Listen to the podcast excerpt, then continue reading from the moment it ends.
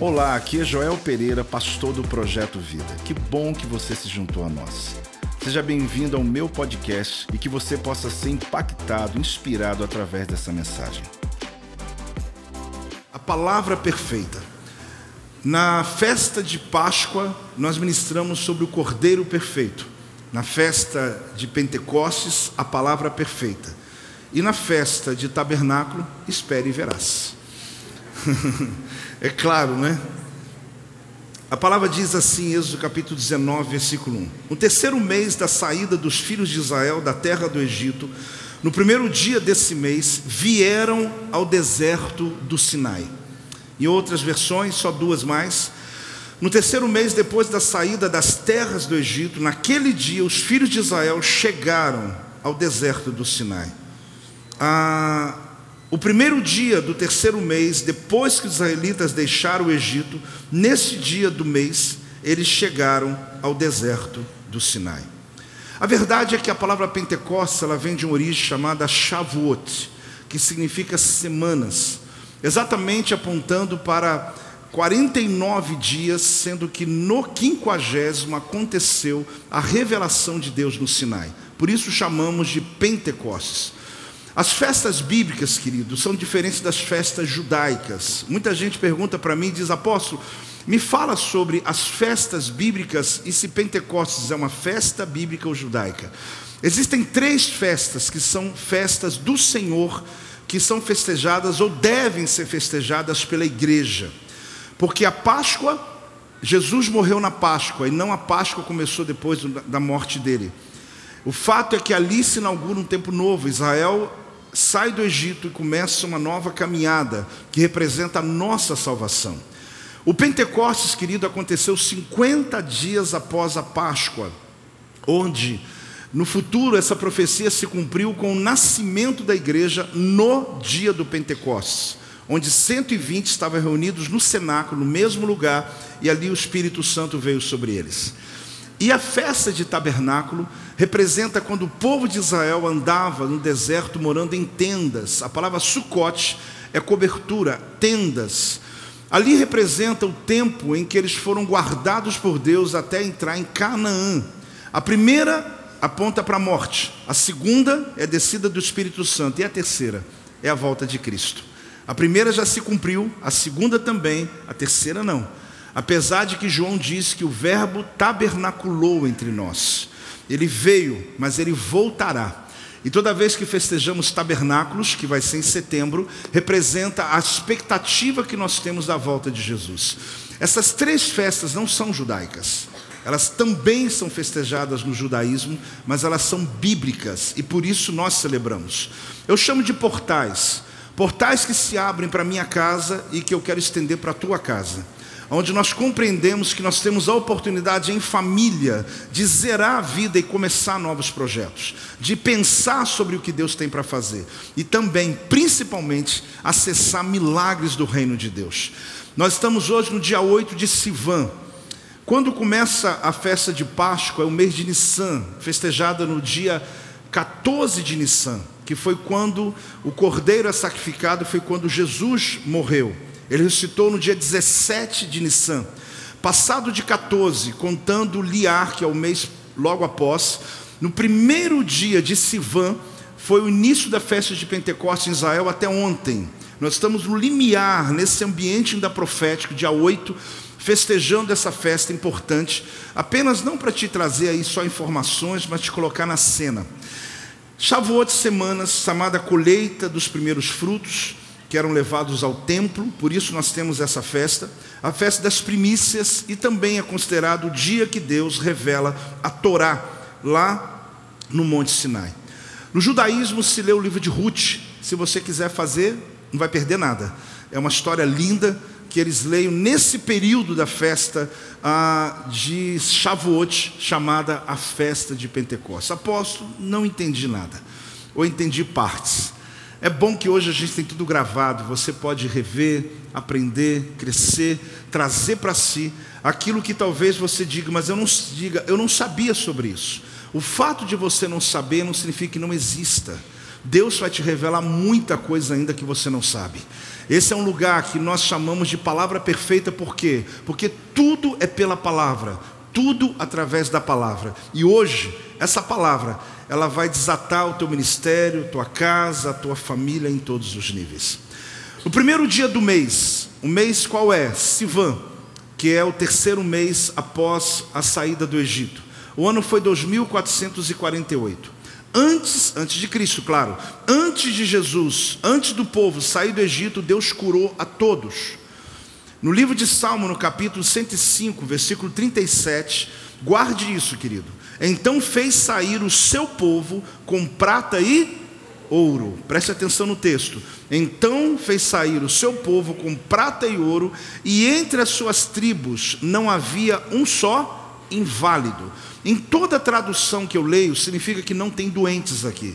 Que quando eles saem do Egito, por conta de muita gente doente, você imagina aquele povo cativeiro por 400 anos, gerações de cativeiros, com trabalho forçado, pesado. Tinha um problema de coluna, problema nos ossos, problema na pele, problema nos olhos, gente cega, gente doente. Você sabe, e talvez se não sabia, acredite, que coisa maravilhosa, que na noite da Páscoa eles não saem só com ouro e com a prata, mas eles saem todos sãos. Se tinha um aleijado, saiu andando. Se tinha um cego, saiu vendo. Se tinha alguém, todos, nenhum inválido, porque Deus queria curá-los antes de começar a caminhada deles. Assim como existe uma profecia liberada neste lugar hoje, porque se existe essa legalidade, eu nem preciso profetizar, eu só leio a Bíblia, dizendo a você que assim como saíram da Páscoa para Pentecostes curados, eu declaro que esse é um dia que Deus zera todo nível de enfermidade pessoas que estão enfermas em hospitais agora, passando por enfermidades, aqui nessa igreja, você que está debaixo de dor, enfermidade, eu profetizo que a Bíblia está dizendo: hoje é Pentecostes, e a promessa é cura de Deus sobre a tua vida. Se você crê de verdade, celebra isso, dá um glória a Deus aí em nome de Jesus. Meu Deus, meu Deus, glória a Deus. Todas as vezes, por oito vezes, que Moisés pediu a Faraó dizendo: Deixa meu povo ir para celebrar uma festa no deserto, ele resistiu. Porque Faraó sabia que quando o povo celebrasse no deserto, não voltava para casa mais, a casa chamada Egito. Ele todas as vezes ele disse não, mas havia um plano, havia um. Toda vez que Faraó negava, Deus então entendia. Na verdade, Deus já sabia na sua soberania, mas Deus mantinha o seu plano. Por quê? Porque Deus tinha um plano que o meu povo me adore no deserto. Eu fiquei curioso. Todas as vezes que eu leio esse texto, eu digo: Deus, por que o Senhor quer ser adorado no deserto? Apesar da escravidão do Egito, tinha comida, o rio Nilo. Eu já fui ao Egito. Apesar de ser um país pobre hoje por questões do que aconteceu no passado, mas um lugar de muita riqueza. Talvez alguém imaginasse, é melhor ser escravo no Egito do que ser um rei no deserto. Só que Deus está dizendo, eu quero ser adorado no deserto. E a grande questão é que Deus fala claro comigo que quem aprende a adorar a Deus no deserto, adora a Deus em qualquer situação da vida. Deus não queria expor aquele povo à fome e à sede, mas Deus queria provar que não tem a ver com o lugar, tem a ver com a presença. Que a primeira coisa que eu tenho que mudar na minha vida não é o lugar que eu estou, mas é o pensamento que eu tenho. É a medida que eu vivo, a maneira que eu vejo a vida. Não adianta mudar a geografia, mudar de casa, mudar de endereço. Você pode achar um discurso um pouco repetitivo, piegas, mas não é. Acredite em nome de Jesus, não é a mudança geográfica que vai mudar a sua família, é a mudança de mente que vai começar a mudar toda a estrutura da tua casa. As outras coisas, acredite, elas são consequências da vida. O Deus queria mostrar a essa nação de Israel e a todo mundo da época que olhasse o seu povo, por quê? Qual é o próximo passo? Espera aí, Deus quer que o seu povo adore no deserto, mas e depois? Fale comigo, e depois? Deixa eu dizer uma coisa para você: Deus queria ser adorado sim lá, mas existe um propósito. Dê o primeiro passo, preste atenção nessa frase. Se você tem uma palavra de Deus para uma missão na tua vida, aprenda, não se preocupe com o próximo passo, pois ele se encontra exatamente no lugar do primeiro. Apóstolo, eu quero tanto servir a Deus nessa igreja. Imagine esses 200 chegando aí, quase 200, com força, né? Sejam muito bem-vindos à nossa casa. Apóstolo, mas eu estou chegando numa igreja que já tem tanta coisa, tanta gente trabalhando, tanta gente fazendo, você não tem noção como há muito que se fazer. Como num ambiente como esse de Pentecostes, não só hoje, mas há um propósito promissor de Deus na tua vida. O que, que eu vou fazer? Há dias atrás alguém disse, apóstolo, depois de tudo que eu vivi, eu quero servir mais a Deus. Qual, qual o passo que eu vou dar? Eu disse, o primeiro. O primeiro. Porque lá no primeiro passo se encontra o teu segundo, o teu terceiro, o teu quarto passo. Essa semana, lendo, ouvindo um áudio de uma ovelha aqui do ministério, que antes de eu viajar a Israel, poucos dias ela dizia, apóstolo, eu realmente sou criado em igreja, conheço a igreja, mas sou um crente de banco. Essa moça dizia, eu quero servir a Deus, eu quero fazer algo, o que, que eu faço? Eu falei, me dá seu telefone. Entreguei uma pastora do ministério e disse, olha, ela vai fazer contato com você. Talvez ela imaginasse, ela vai me dar um ministério. A pastora disse, vem para minha célula. E ela pensou, mas eu pedi ao pastor um cargo, eu pedi ao pastor alguma coisa. E eu viajei para Israel. Quando eu chego, o áudio dela é enorme, dizendo: Apóstolo, não sabe o que aconteceu. Eu falei: Conta. Eu fui na célula. Lá eu conheci uma pessoa, essa pessoa estava com um filho doente, eu entrei na causa, a gente começou a orar. Eu estou contando aqui em paráfrase porque não me vem clareza das vírgulas, mas ela dizia: Eu vi um milagre acontecendo porque o menino foi curado. E eu vi agora uma outra causa, e na célula as pessoas começaram a me envolver.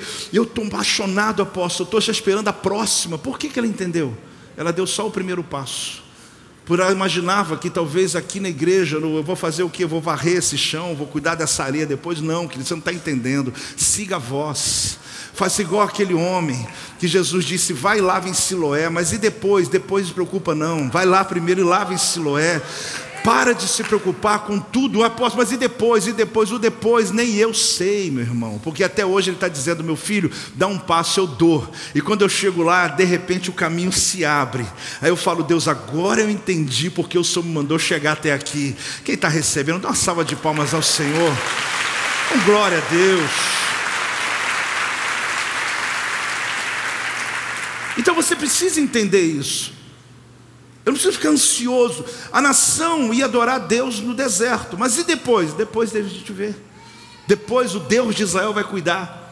A grande questão é que a palavra perfeita é aquela que tira você da zona de conforto e te desafia a dar o seu primeiro voo. É como a águia. Você vai ver que Deus compara a libertação dele do Egito, levando o povo, como asas de águia, que desmancha um ninho confortável, que força o seu pequeno pássaro agora a fazer o seu primeiro voo. Deixa eu dizer para você: para Deus, o Egito era uma fornalha de aflição para o povo de Israel. Para o povo de Israel, o Egito, aquele povo hebreu, olhava como um ninho, que pelo menos tinha comida, abrigo e segurança. Então você percebe que Deus olha o povo e diz: vocês estão presos, vocês têm que sair disso, vocês estão obrigados, vocês têm pouca comida, vocês têm muito trabalho, vocês dormem pouco, vocês vivem subjugados, mas pelo menos tem proteção, tem comida e a gente está aqui sem guerra. Então não confunda sobrevivência com abundância. Fala comigo, não confunda sobrevivência com abundância. Porque muitas pessoas, querido, acreditam que suportar o que você está suportando é o suficiente. A gratidão sempre esteve na minha boca, mas eu sei que Deus tem mais para fazer na minha vida. A grande questão é que eles estavam tão aconchegados na escravidão. Ah, eu fico com fome, durmo com fome todo dia, mas pelo menos tinha comida. Ah, eu trabalho exaustivamente, estou com o corpo todo estourado, mas pelo menos eu estou protegido. E de repente Deus fala: Eu vou quebrar o ninho de vocês, porque vocês estão se sentindo confortável no lugar que eu não vos coloquei. Vocês estão achando que é final no lugar que Deus não começou, ainda está começando. E Deus manda dizer hoje, na festa de Pentecostes, a todos aqui, quem está ouvindo online, não confunda a tua sobrevivência com a abundância que Deus tem. O fato de você estar tá conseguindo sobreviver, parabéns, mas não é esse o plano de Deus na tua vida. Deus quer lhe dar um voo mais alto. Talvez você está num ambiente que talvez você diz, não, é pelo menos eu tenho comida. Paguei minhas contas do mês, graças a Deus terminou mais um mês e tudo bem. Irmãos, não desrespeitando a tua realidade, mas não é essa, não é esse o plano que Deus tem para a tua casa. Deus quer ampliar você, e se necessário, Ele quebra esse ninho chamado Egito, para você dar o seu voo da águia e chegar no propósito dele. Recebe em nome de Jesus, igreja. Dá um glória a Deus em nome de Jesus. Você sabe o que me impacta nessa história de Israel? É que foi necessário ou preciso uma noite para tirar Israel do Egito. Mas preste atenção nisso. Foi preciso 40 anos para tirar o Egito de Israel. Gente, meu Deus do céu. O milagre foi numa noite. Saiu, liberto, com prata, com ouro e curado. Porque não adianta ficar rico e doente, não adianta. Deus fez eles ricos e saudáveis. Apóstolo, mas e o deserto? Não é o lugar, é a pessoa. Eu estou com vocês. Só que quando eles saem do Egito, gente, precisou de 40 anos para tirar o Egito deles. A minha pergunta é clara: quanto tempo ainda é necessário para você largar o teu passado? Porque sair do Egito, parabéns. Todo culto aqui a gente celebra, joga confete, e verdadeiro, a gente acredita nisso cuidamos de você. Mas a próxima fase, querido, é o próximo passo, é o teu Pentecostes. É você dizer, Deus, eu não quero ficar só sentado numa cadeira, eu quero fazer parte de algo. E aonde está o próximo passo? No primeiro. Quando você der o primeiro, o segundo está lá, o terceiro está lá, o quarto está lá, eu te garanto. É só você ouvir a voz de Deus e seguir a voz. É só você fazer algo que pode ser simples. Eu só estou cuidando de uma vida, apóstolo. Calma, você vai ver o que essa vida vai abrir, o que vai romper, o que vai fazer. Ah, mas eu só fui entregar uma cesta básica. Calma, aquela casa não foi só a ida, você vai voltar. Olha o que Deus quer fazer através de você. A grande questão, querido, é a pergunta que é feita aqui nesse texto: quanto tempo está demorando para que o Senhor ensine você a voar? Ou será que ainda somos filhotezinhos no ninho, daqueles que já cresceu, que já passou do ponto, que a asa está enorme e que você está lá com a boquinha aberta dizendo: Mamãe águia, traga comida para mim. A mamãe diga: Meu filho, está na hora de voar. É aquele marmanjão que não rompe. Mas vamos tirar essa metáfora de lado, que pode ser que você está achando que estou falando com você. Vamos pensar em vida espiritual. Pensa na tua vida espiritual, querido. Alguém que conhece a Bíblia, está ouvindo palavra. Eu não sou responsável por aquilo que eu não sei. Mas aqui você tem aprendido muita coisa. E à medida que você sabe, Deus espera mudanças na tua vida. Porque aos mestres será dado maior juízo. Então não só aprenda para poder encher o cabeção, aprenda para tomar atitude diária na vida. Aprenda. Faz o barulho santo então. Por isso, para mim, fica claro: a palavra perfeita é aquela que tira você do teu Egito e te leva a celebrar no deserto. Êxodo capítulo 5, versículo 1 e 2 diz: Depois foram Moisés e Arão e disseram a Faraó: Assim diz o Senhor Deus de Israel: Deixa ir o meu povo, para que me celebre uma festa no deserto. Olha a petulância de Faraó. Respondeu Faraó: Quem é o Senhor, para que me lhe ouça eu a voz e deixe Israel? Não conheço o Senhor, nem tampouco deixarei ir Israel. Essa era a vontade do Faraó, mas a vontade de Deus prevaleceu. O que eu quero te mostrar, querida, é que sempre vai ter resistência para a sua próxima fase. Meu Deus, eu estou diante de um público aqui que eu me sinto muito honrado, porque eu não conheço a tua história, eu não conheço a tua caminhada com Deus. Alguns há semanas com Deus, alguns estão há anos, alguns há décadas, mas você está aí sentado. Eu não me sinto maior que você, porque eu estou aqui te servindo. Mas o que eu quero te dizer é que quando eu olho para todos vocês, sem exceção. Essa palavra é para empurrar cada um. Não é o teu filho que não veio, não é o teu pai que está doente, Deus colocou você aqui hoje, porque essa agenda de Deus está marcada há tempos.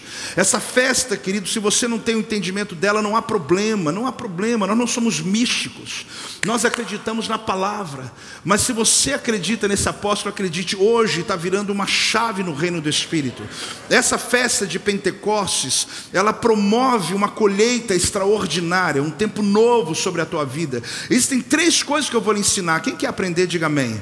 Mas antes disso, aprenda, querida, existe um plano de Deus, aonde Deus quer te levar a esse ambiente do avivamento. Lá no Sinai aconteceu o Pentecostes. Apóstolo, como? Quando Moisés subiu por 40 dias e recebeu a revelação da Torá, que é conhecido como Pentateuco, aqueles cinco primeiros livros da Bíblia. Ali Deus revela a Moisés e ele recebe como uma bússola para o próximo passo. Anos depois, o povo está reunido no mesmo lugar após a morte de Jesus, e Deus manda o Espírito Santo de Deus, que invadiu, entrou naqueles que estavam ali e foram batizados no Espírito Santo. O Pentecostes, querido, que gerou a palavra pentecostal, ela trouxe muitos entendimentos estranhos, porque pensa que pentecostal é quem faz mais barulho. Não.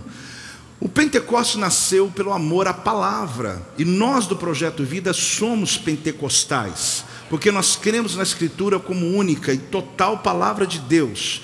A Bíblia para nós não contém a palavra de Deus, a Bíblia é a palavra de Deus. E nós andamos nessa palavra, por isso somos pentecostais. Porém, a fase do Pentecostes aconteceu quando línguas de fogo vieram. E eu também creio, nós somos, oramos em línguas e cremos nos dons espirituais. Isso não vai taxar a gente, isso só vai mostrar que existe uma rota que Deus nos leva, porque lá no Sinai foi a lei externa, lá no cenáculo foi a lei interna no, no, no Sinai, eles receberam uma palavra para a lei seguir, mas lá no cenáculo, no Novo Testamento, o Espírito veio e entrou em cada um. Você precisa conhecer a Bíblia, mas acredite, mesmo não conhecendo toda ela, quando você peca, o Espírito Santo te mostra. Quando você erra o caminho, o Espírito Santo se entristece. Você pode até fazer de bobo, mas ele fala. Sim ou não, gente? Ele fala, ele se move. Por isso nós temos uma dádiva no Pentecostes, é esse batismo no Espírito Santo. Há três coisas que eu quero ressaltar: organização, unidade, maturidade. Fala comigo: organização, unidade, maturidade. Aprenda primeiro o seguinte: em primeiro lugar, organização. Primeiro organize, depois realize. Comigo? Primeiro organize, depois realize. Em Êxodo capítulo 18, do versículo 17 a 26, eu gostaria que você prestasse atenção nesse texto, porque ele vai te ajudar, independente de ministério, empresa, família, ele funciona para todos nós. Antes de eu ler o texto, eu quero te lembrar uma coisa. Deus não derramou o Pentecostes, Deus não revelou a sua Torá antes que o povo se organizasse. Por isso demorou três, no terceiro mês que Deus revelou a sua palavra. Vamos ver o conselho de Jetro. O sogro de Moisés foi visitar Moisés no meio do deserto. Ele diz assim: Porém, lhe disse: Não é bom o que fazes, sem dúvida. Aliás, começou no 17 já aí? Tá certo? Ok. Sem dúvida, desfalecerás tanto tu como este povo que estás contigo. Vamos lá, próximo. Antes de eu ler o próximo, o que, que eu quero que você entenda? O sogro de Moisés, chamado Jetro, ah, ele passa o dia olhando como Moisés estava trabalhando, como que ele estava cuidando do povo. E ele diz: Eu, eu quero ver como que você está fazendo. Quando terminou o dia, ele percebeu: Moisés, você vai morrer. O povo está insatisfeito, você não suporta, tem fila lá fora, só você está atendendo sozinho, dois milhões de pessoas, não tem jeito. Você vai trabalhar dez anos, não vai chegar no final da fila. Aí então ele dá o conselho, que eu já li a primeira parte, ele diz assim a segunda: Pois isso é pesado demais para ti. Tu só não podes fazer. Ouve, pois, as minhas palavras, eu te aconselharei, e Deus seja contigo. Representa o povo perante Deus, leva as suas causas a Deus, ensina-lhes os estatutos e as leis, lhe faz-lhes saber o caminho em que devem andar e a obra que devem fazer. Aí agora ele vai dizer: Procura dentre o povo homens capazes, tementes a Deus, homens de verdade que aborreçam a avareza. Você vê que ele precisa de gente pronta, põe-nos sobre, põe sobre eles por chefes de mil. Ele levantou 70 anciãos. Quanto? 70. Ele diz: então coloque eles sobre chefes de mil.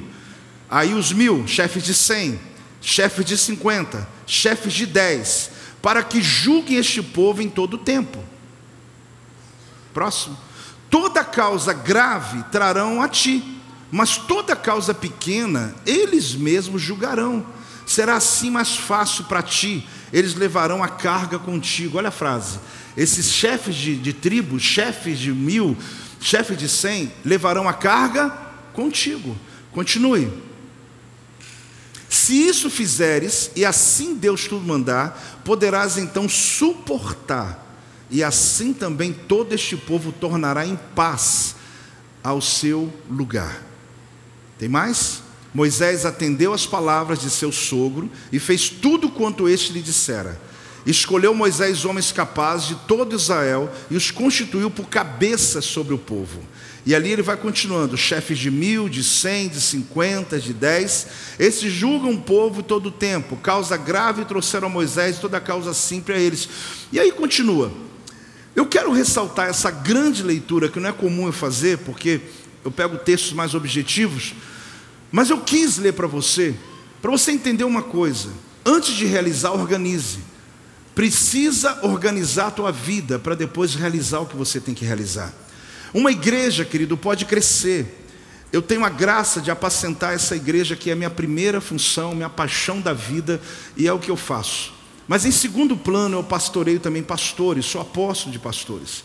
E por muitas vezes eu chego em lugares onde eu vejo pastores muito capazes, pastora Adriana, que têm uma capacidade teológica, psicológica, mas às vezes a igreja não cresce, porque passa o dia tentando atender todo mundo porque querem ser mais justos do que Deus e até mesmo do que o conselho que Jetro deu.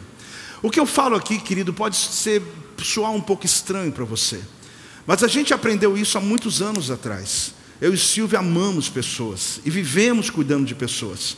Mas a gente descobriu que se eu cuidar dos meus pastores, dos meus discípulos, eles cuidam de vocês.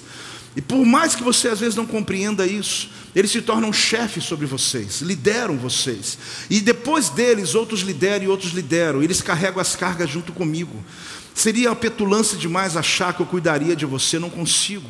A grande questão é se nós entendermos isso, nós organizamos. Depois que está organizado, não tem ninguém que segure o crescimento. Assim, não é só uma igreja, é a tua casa. Existem pais que eles simplesmente tomaram tudo para si. Ah, meu filho não pode, minha esposa não pode. Eu protejo minha esposa, eu protejo meus filhos, eles sabem disso. Mas existem coisas que eu partilho com eles. Porque eu não posso simplesmente achar que eu vou carregar toda a família nas costas.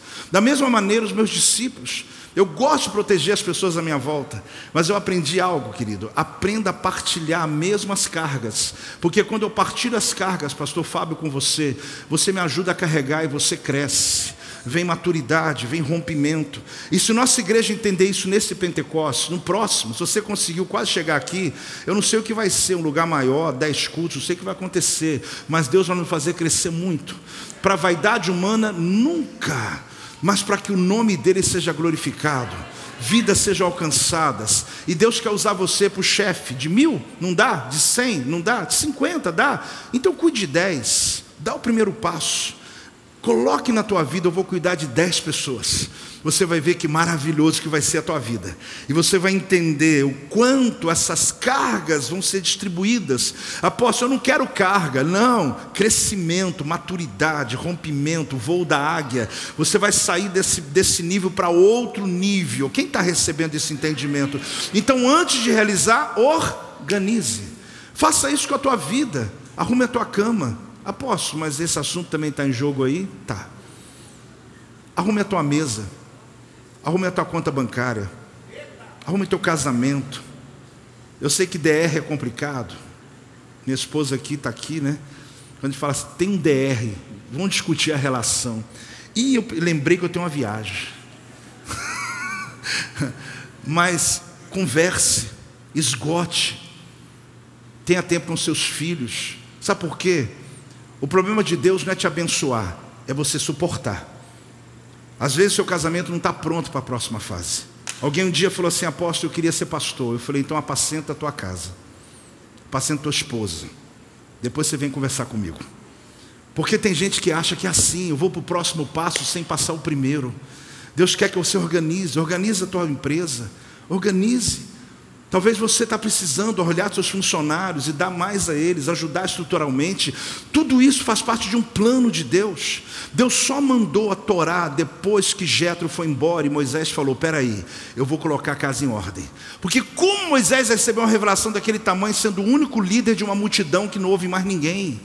Ele entendeu um princípio: que se essa igreja entender, ah, meu Deus, não terá limites para o que Deus vai fazer na tua vida, não é na minha, não, porque eu já entendi isso. Se você entender isso, você vai ver o crescimento dentro da sua casa, na tua família. Vamos partilhar o peso e vamos começar a prosperar juntos. Casas aqui vão alcançar níveis financeiros que nunca alcançaram, porque você vai aprender a compartilhar o peso, você vai abrir melhor, você vai dar aos seus filhos, mas ele só tem 16 anos, conversa com ele, ele só só tem 23 anos já, está na hora de voar, meu irmão, está na hora de romper. Deus hoje quer desatar o teu ministério, tua célula, tua vida, tua vida financeira. Põe ordem, querido, tua saúde, põe ordem tua casa, põe ordem tua cama. Ah, apóstolo, não consigo nada. Então a cama tu arruma, meu irmão. Lava teu carro, arruma as coisas, tira bagunças de dentro do carro, faz a tua vida ficar mais em ordem e espere o milagre de Deus começar a acontecer. Pode celebrar em nome de Jesus.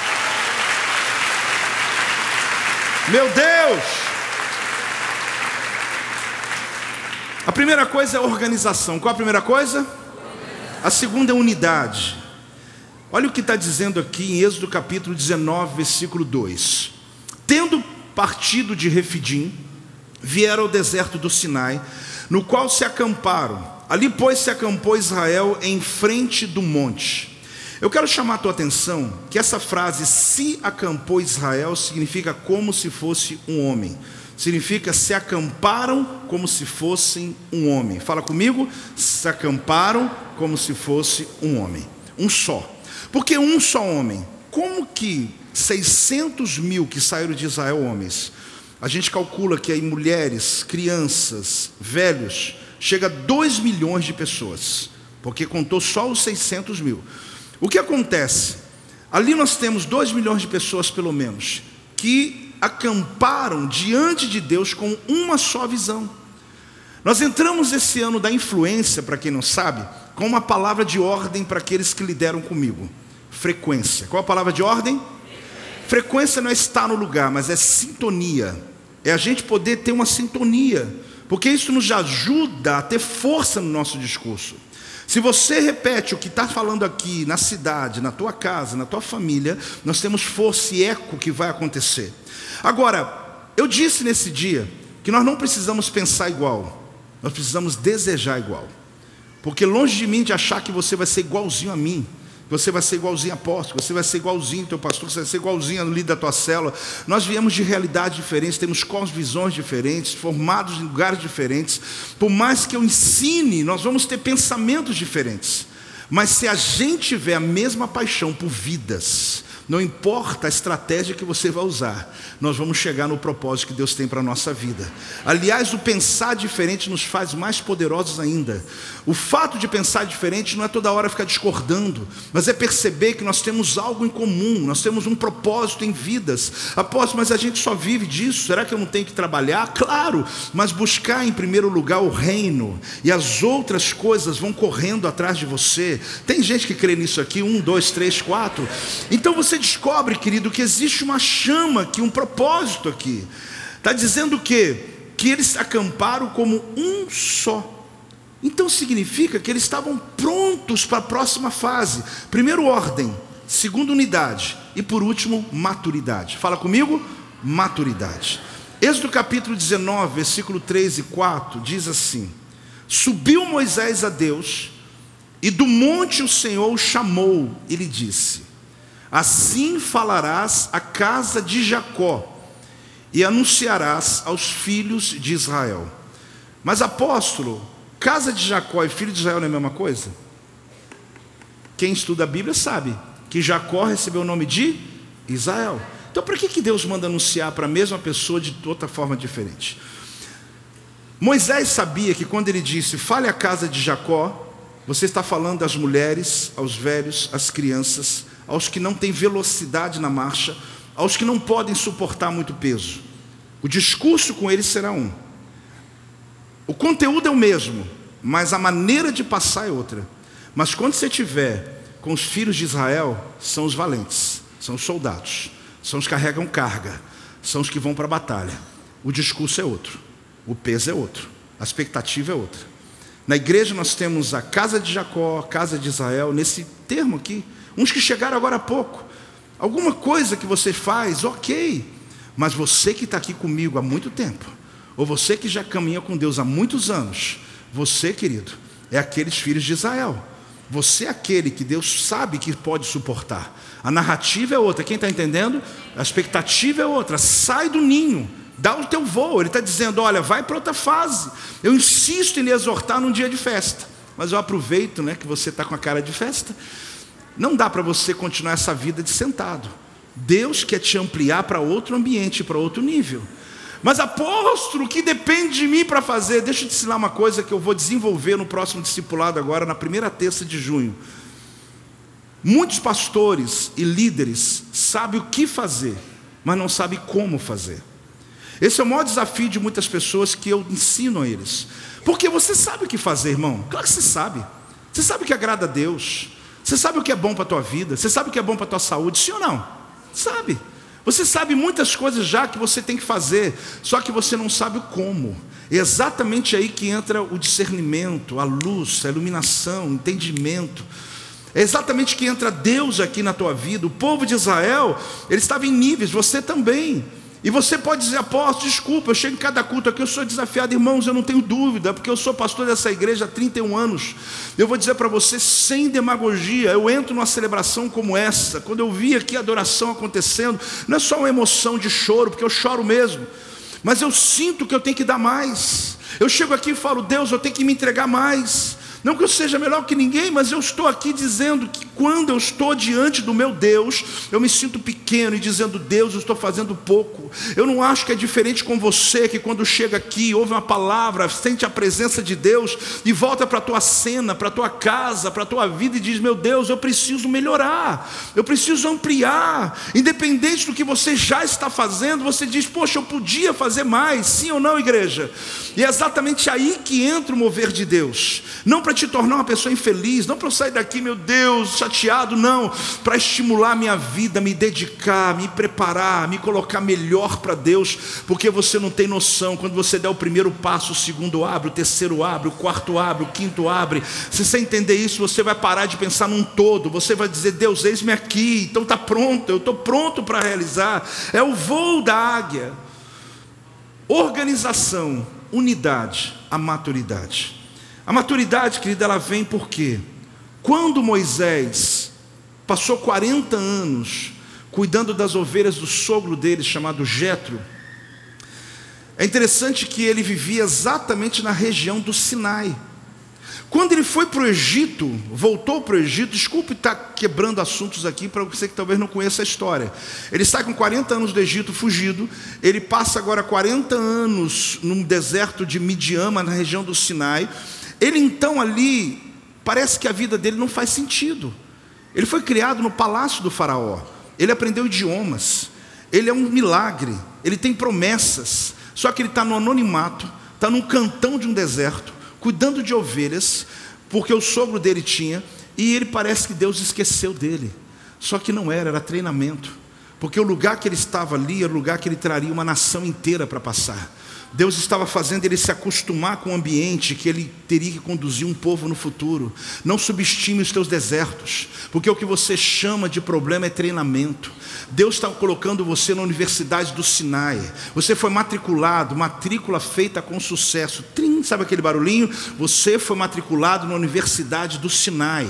E Deus está preparando você. Por favor, entenda uma coisa: aquilo que você chama de um nível de problema, de problema de angústia, na verdade, ele estava cuidando de ovelhas, aí Deus agora põe liderando uma nação. Ovelha para uma nação, mudou de ovelha para a gente, mas o lugar era o mesmo. O lugar que eu estou conduzindo as ovelhas do meu sogro, não sei o que Deus tem para mim, estou sobrevivendo, está dando para sobreviver, estou vivendo a minha vida parece que não tem sentido, meu ministério, estou cheio de promessas, parece que eu estou parado no lugar. Ah, você não está entendendo, o lugar que você está é o lugar que você vai conduzir uma multidão no futuro. A condição que você vive hoje, que pode ser uma vergonha, pode ser um anonimato, é exatamente o ambiente que você vai conhecer tão bem, que quando Deus te trouxer e levar você para liderar, como já está te usando, Deus está dizendo: Eu estou preparando você, você foi matriculado na Universidade do Sinai, e eu estou preparando esse deserto para você aprender a liderar pessoas no deserto.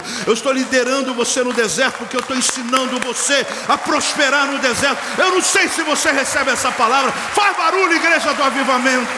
Meu Deus, meu Deus, meu Deus. O lugar da sua escassez treinou sua vida para conduzir pessoas ao caminho da abundância. O lugar que você se encontra, seja ele geográfico, seja ele financeiro, seja ele emocional, Deus não desperdiça nada. A vida é cíclica. Eu nunca vou poder chegar a dizer para você, já passei por isso, não vou passar mais. Por quê? Quem está de pé, cuidado. Mas eu digo para você que a fase que você está, eu já passei por ela. Eu digo e garanto para você: Deus não desperdiça nada. Existem coisas que eu vivi no passado que não fez sentido para mim. Viver dois anos com o apóstolo Silva, nós casados, recém-casados, missionários, numa pequena cidade chamada Barra do Bugs, com um povo pescador, cuidando desse povo durante dois anos, não fazia sentido.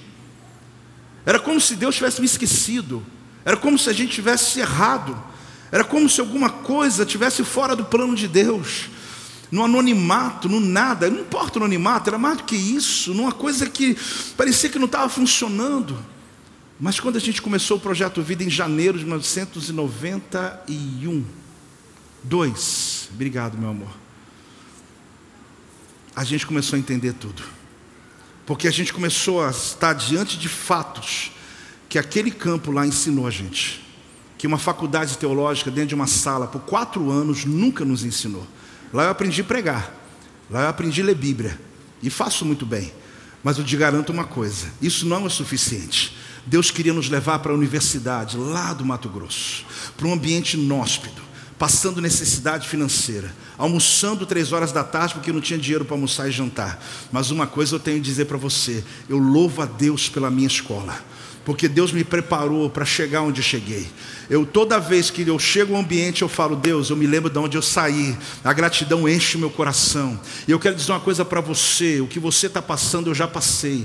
Deus não desperdiça nada. Eu poderia te contar dezenas de histórias, eu não vou fazer isso. Mas tudo que vivi na minha vida foi aprendizado para que hoje eu esteja aqui nesse lugar. Saiba de uma coisa: não existe acaso. Ah, de repente apareceu alguém. Não tem esse de repente. Deus está preparando pessoas aqui nesse lugar. Deus está.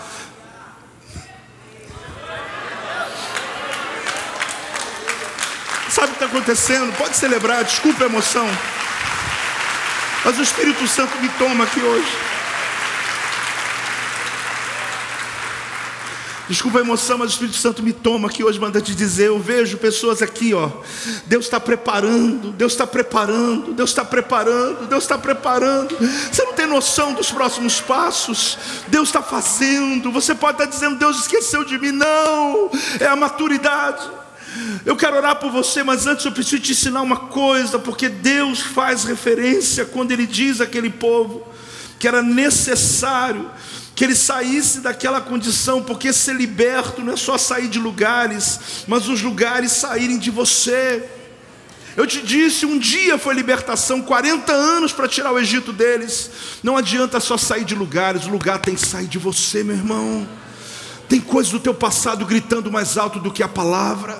Existem negociações que você está fazendo na tua alma que Deus não se agrada é entregar-se completo, é confiar completo, é sair do ninho e dar o seu primeiro voo. Mas se eu cair, a águia está dizendo: Eu cuido de você. Ele te coloca no lugar, nas asas dele. Essa festa, esse ambiente profético, tem algo tremendo acontecendo aqui hoje, gente. Tem uma liberação do Espírito Santo se movendo em tua direção aqui hoje, meu Deus. Eu não quero falar por metáfora, mas eu quero dizer a você: o Espírito Santo me conduz aqui hoje. Eu estou separando pessoas. Ah, querido, acredite, preste atenção. O deserto era a universidade, o Pentecoste no Sinai era a formatura. Foi o dia que Deus estava dando a Moisés o seu diploma, entregando a sua lei, entregando a sua palavra. Mas a formatura foi interrompida, porque lá embaixo o povo estava buscando o bezerro de ouro, porque não conseguiu esperar o tempo de Deus. Que queria, a frase daquele povo lá no Sinai, lá embaixo é dizer: Vamos levantar um Deus que nos põe à frente do tempo. Nosso líder está lá em cima há tantos dias e não volta. Querido, não, não, não, não, não interrompa, não corte caminho, espera o tempo de Deus na tua vida, pelo amor de Deus, não levante bezerros de ouro da tua alma, não faça do teu jeito, dá o primeiro passo, espera a próxima ordem, a próxima ordem, você vai ver. Sabe o que aconteceu? A formatura foi interrompida. Deus teve que levantar novamente. Eu não vou pregar hoje sobre isso, mas Moisés subiu a segunda vez ao Sinai, teve que pegar as tábuas da lei de novo. E o fato que eu quero te mostrar, querida, é que nós estamos nesse caminho maravilhoso chamado Universidade do Deserto. Por mais que você diga, Deus, mas eu não gosto, acredite, Ele está quebrando o teu ninho. Ah, querido, levando você a um nível maior na tua estrutura, na tua caminhada com Ele. Aprenda uma coisa, aprenda uma coisa. Deus disse assim a Moisés: Diga para eles que eu os levei em asas como de águia. A cena é essa. Deus dizendo: Eu fui lá no Egito, coloquei todos vocês em cima das minhas asas, sobrevoei o deserto e trouxe vocês até aqui no dia de Pentecostes. Fale para as mulheres de um jeito e fale para os soldados de outro jeito, mas narre para eles a minha história. Porque Deus usa a metáfora da águia? É exatamente aí, querido, que eu quero te dizer. Os outros pássaros carregam seus filhotes nas garras, porque eles não voam tão alto, e eles têm medo das aves que vêm de cima e pegam seus filhotes. A águia não, ninguém voa mais alto do que ela. Ela carrega seus filhotes nas asas. A única coisa que pode derrubar uma águia é uma flecha que vem de baixo. E assim eu quero fazer essa metáfora, dizendo exatamente que Deus ele quer levar você nesse voo. Por quê? Porque Ele olha para a nação de Israel e os vê num ninho, acomodados, pensando: tá bom, estou sobrevivendo. E Deus está dizendo: não. Ele começa a quebrar o ninho delas e começa a quebrar. Quando a águia se vê filhote sem ninho, ele tem que voar. Não se assuste com os ninhos que Deus está quebrando. Não se assuste com coisas que Ele está fazendo, porque Ele está quebrando bases estruturais e você talvez não entenda agora, mas Ele está te levando a um voo que você nunca voou, querido. Ele está dizendo exatamente: Eu te levarei. E por que, que a águia leva os filhotes nas asas? Porque só o que vem de baixo, como flecha, pode atingir. Sabe o que, que Deus faz? Na travessia do Mar Vermelho, quem lê Bíblia lembra, ele pegou o anjo da frente e colocou lá atrás. Ele pegou a nuvem que estava na frente e colocou lá atrás. Ficou tudo escuro. Quando o Egito lançava flechas, ela não passava, porque ele é como a águia dizendo: Eu coloquei vocês sobre o meu dorso, e nada vai atingir vocês mais. Eu estou levando vocês em asas de águia. Agora, e se eu cair no voo? Ele está dizendo: Eu faço um voo e carrego você até o alto de novo, e solto de novo, até chegar o momento que você vai dar o seu voo sozinho, solo, e você vai atingir o que você nunca atingiu, você vai voar o que nunca voou, você vai viver na sua vida financeira o que nunca viveu. Você vai viver no teu ministério que você nunca tocou. Você vai viver nos teus relacionamentos familiares o que você nunca experimentou. O fato de você não ter vivido significa que não exista. Deus tem coisas que você nunca tocou na tua vida. Eu não sei você, mas hoje Deus está dizendo: eu estou quebrando ninhos aqui. Eu estou levando você a dar um voo que você nunca deu. Deus está te levando a outra dimensão. Se tem alguém recebendo, meu irmão. Se tem alguém recebendo, meu irmão. Se tem alguém recebendo, meu irmão, ah, dá glória a Deus, dá glória a Deus, glória a Deus, glória a Deus, glória a Deus. Este é o meu podcast. Você pode acompanhar meus conteúdos diários no Telegram e as mensagens completas no meu canal do YouTube. Não se esqueça de me seguir no Instagram. Compartilhe essa mensagem com outras pessoas e lembre-se: quem se adianta, governa.